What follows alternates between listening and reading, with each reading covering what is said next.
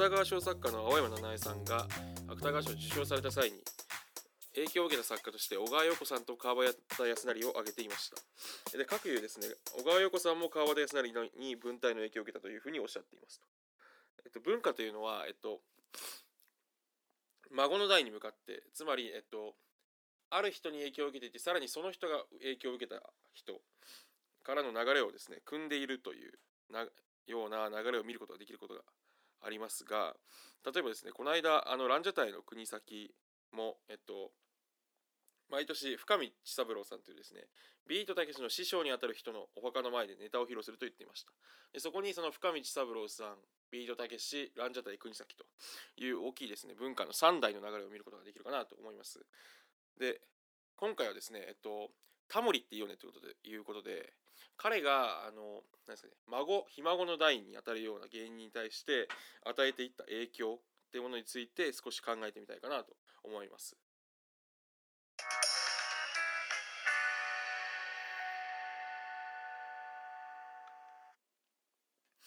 えー、MC がそのこれっていいよね。今回ですねあのタモリっていいよねという回でしてえっ、ー、とこの人本当になんか話すには大きすぎるって気がしますけど冒頭ちょっと言った通りにですねその3代にわたる影響みたいなところでこのタモリって人いいよねという話をしたいなと思います。でえっと私がですねタモリってすごいなと思うのは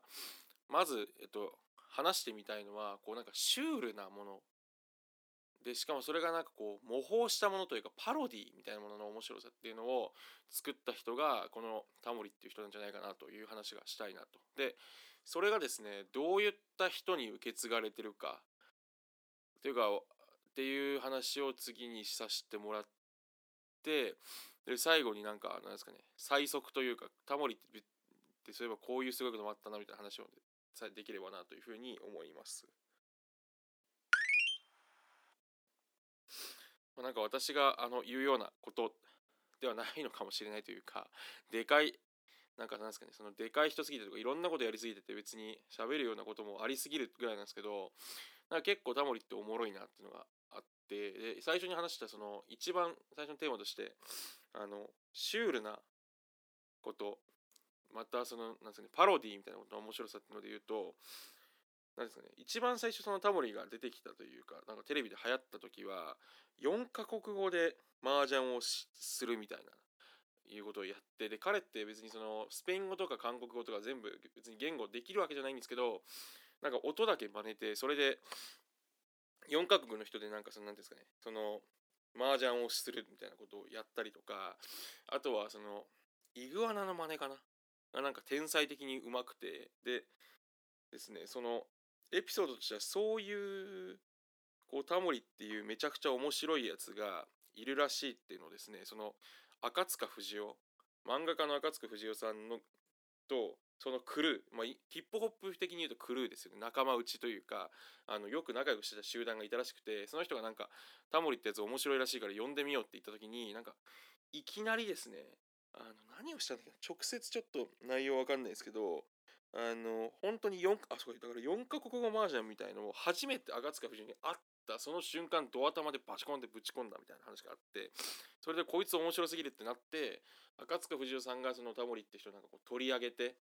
でテレビに出るようになったらしいですね。でその出会いが結構なんていうのかその今そういう形があるのか、まあ、今も昔私そのテレビのことよくわかんないですけどかなりなんかその抜擢みたいな感じでこいつおもろいわみたいな感じで出てきたみたいですね。でそのでそういうタモリさんなんですけどその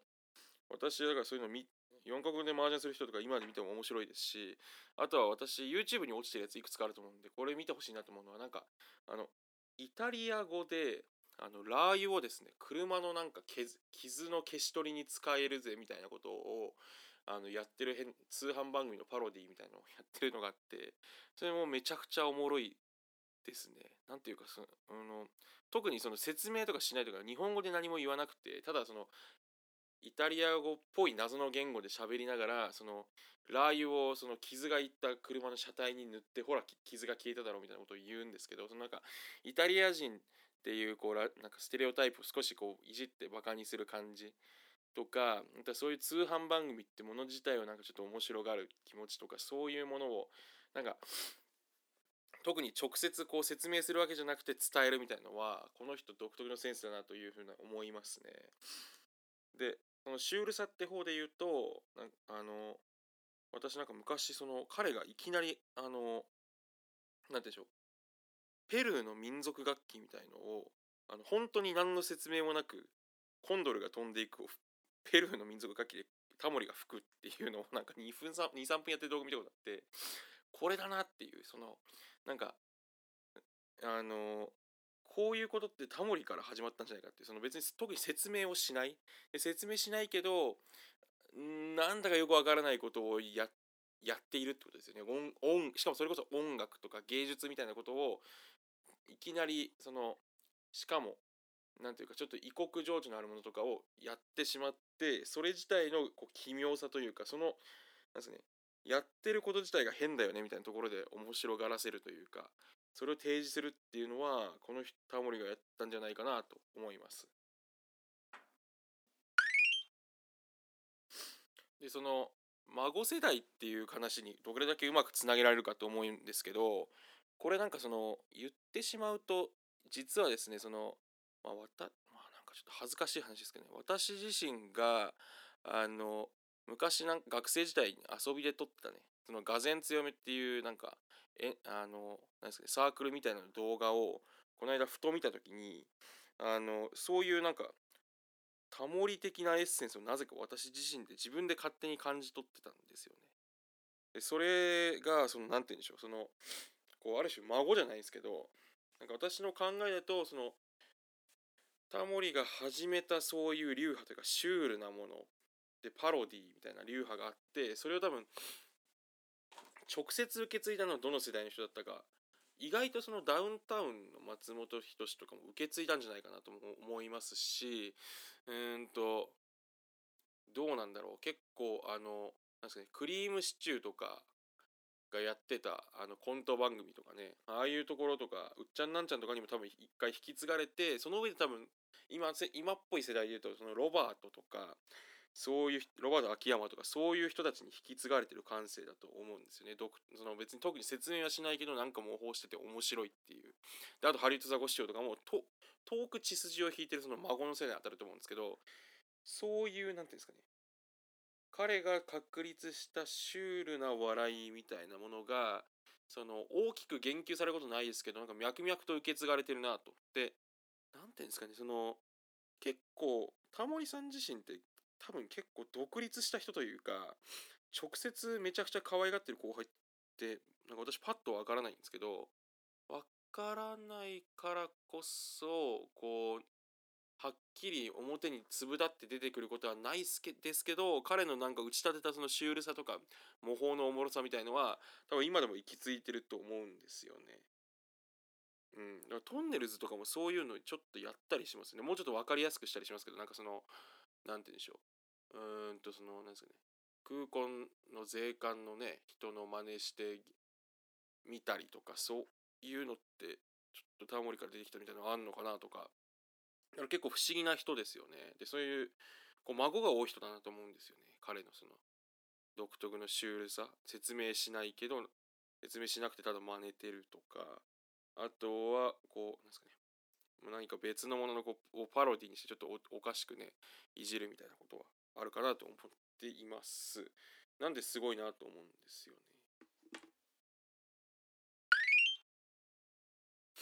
で自分の話になってしまって本当恐縮だったんですけど他ちょっとタモリってすごいなと思うのはあのなんですかね。さこの間その動画を見て思ったんですけどあの彼ってなんかマイルス・デイビスと生前あのインタビューをしてるんですよね。でしかもそれでそこ驚いたのはそのマイルス・デイビスってジャズのトランペッターでジャズあのジャズの帝王って言われた伝説的なプレイヤーなんですけど彼がなんかにそのタモリなりにそのいろんなこうこのアルバムが好きで私はここからあなたの音楽が変わったと思うんですよとか最近のあなたはこうどこかに突き抜けてやろうっていう感情感じますねみたいなそのジャズの中身についてかなり専門的なというか攻めたことを質問してそのなんかマイルズ・デイビスが「あんたは耳がいいね」みたいな言ってるみたいなあのでも発見して、まあ、マイルズ・デイビスもそのうーんとなんか私はそのタモリがいろいろ言ってるのをなんか喜んだんじゃないかとも少し思ったんですよね。でそうでマイルズ・デイビスってそのむちゃくちゃ気難しい人なんでその人になんか「お前はなかなかよく分かってるな」みたいなことを言わせるってねなかなかできないことだと思うんでそれも普通にすごいなと思っていつもなんか好きですね。でその各言うタモリは自分もトランペット吹くらしいんですよね。でだから多芸だったってのもあるんですけどで彼ののシュールな笑いみたいのも何ですかねあるというかそのトランペット使って笑い取るみたいなのもありましたしあと好きな逸話としてはマイルス・デイビスとタモリを比較してそのタモリが大学時代にそのジャズサークルに入ってる時に吹いてるトランペットを先輩が聞いて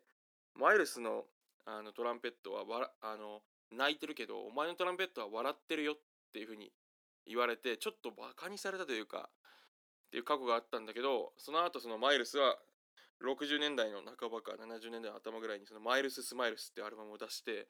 マイルスも笑ってんじゃねえかってタモリが思ったっていう逸話があるらしいんですけどなんかいい話ですよね。そういうのもうん何て言うんでしょう。そのなんですかね。こうジャズみたいなある意味だからそういう意味だとちょっとマイルス・デイビスがその何て言うんですかねそのタモリの親みたいな世代になっててある意味ロバート秋山とかあのなんですかね、ハリウット・ザ・ゴッシュもマイルス・デイビスの流れも受け継いでんじゃないかとすら思うんですよね。ていうのも、ジャズみたいな、こう、なんですか、ちょっとこう、シュールで超然として特に説明をしないもの、でもなんか感じさせるものって、タボリの笑いのエッセンスみたいなのに入ってるわけじゃないですか。で、それの笑いみたいのが、あの今の世代の、その、なんですよ、ロバート・秋山のあのパロディのなんか、